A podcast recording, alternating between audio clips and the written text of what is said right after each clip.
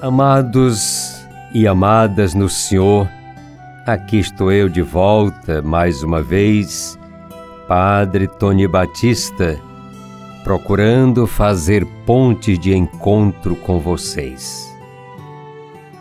Na nossa pequena conversa, gostaria de dizer para os irmãos e irmãs que o perdão cura. Sempre que tomo o livro do Gênesis nas minhas mãos, sinto uma profunda alegria invadindo meu coração quando renovo a fé de que Deus nos criou à sua imagem e semelhança, parecidos com Ele na dignidade, na grandeza. E se Deus é felicidade plena, isto significa que fomos criados também para a felicidade, para vivermos segundo o projeto de amor pensado e querido por Ele, o nosso Criador, desde toda a eternidade. Creio assim que a nossa felicidade consiste em vivermos em perfeita sintonia com o nosso Deus, que é amor e misericórdia. A pessoa humana busca eternamente o amor e a misericórdia como lugar de realização.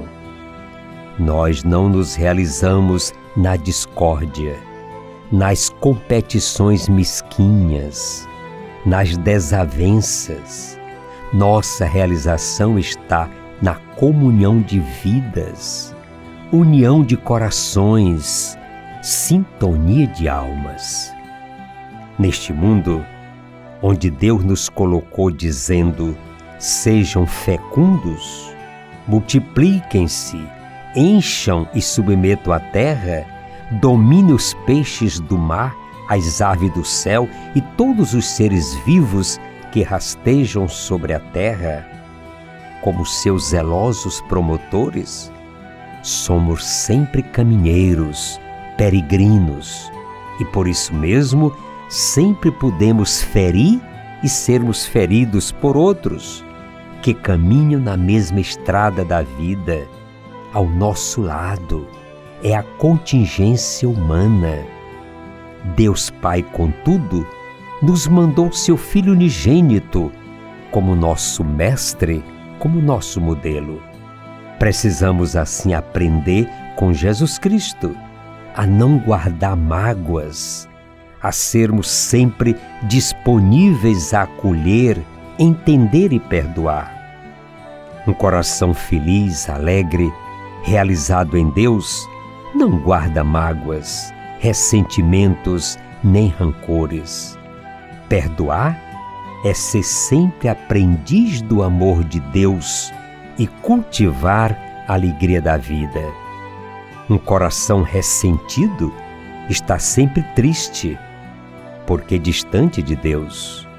O perdão lava o coração de toda mágoa, ressentimentos e tristezas e nos devolve a alegria de viver e conviver com os outros. Certamente muitas pessoas encontram dificuldades no perdoar. Imaginam até que perdoar seja um ato de fraqueza ou mesmo de ingenuidade às vezes sentem angústia pelo fato de lembrarem da ofensa passada. Não nos esqueçamos que as coisas que acontecem conosco no nosso dia a dia ficam registradas no nosso inconsciente. Isto é humano, o que não significa querermos revanches, mas colocar tudo nas mãos de Deus e, a exemplo do Senhor Jesus, perdoar plenamente de coração e de alma. Perdão que sempre inclui a promoção da pessoa perdoada, trazendo-a de volta aos, ao nosso convívio. Perdoar é substituir o sentimento negativo em relação à ofensa. Quando perdoamos, lembramos o fato, mas com sentimento de compreensão e não de mágoa, de ressentimentos ou revolta. Ao substituir os ressentimentos causados pela ofensa, passamos a ver o ofensor para além das aparências, sempre no coração de Deus. Se alguém nos magoou, nos prejudicou, precisamos pensar que essa pessoa agiu motivada por seus próprios problemas. Ela está devolvendo sofrimentos que recebeu na infância, na juventude ou em outros momentos marcantes da sua vida e que não encontrou ambiente ou pessoas que ajudassem a conhecer plenamente o amor que sempre perdoa. Quando Simão Pedro, discípulo de Jesus, perguntou ao Mestre quantas vezes seria necessário perdoar, Jesus respondeu prontamente. Ele diz até setenta vezes sete, quer dizer, sempre infinitamente. Jesus sabia que o coração magoado é um coração triste e sem vida mas sabia também que sem perdão não há realização humana, não há salvação. É isto que nos afirma Santiago. O julgamento de Deus será sem misericórdia para quem não tem misericórdia.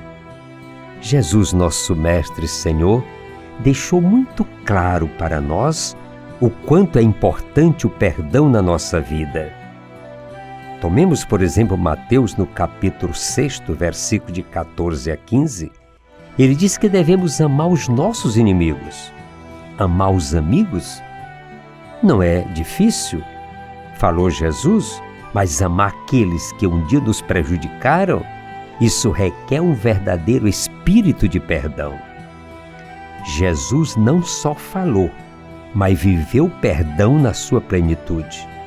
No alto da cruz, pediu ao Pai que perdoasse aqueles que o crucificavam e acrescentou que eles não sabiam o que estavam fazendo.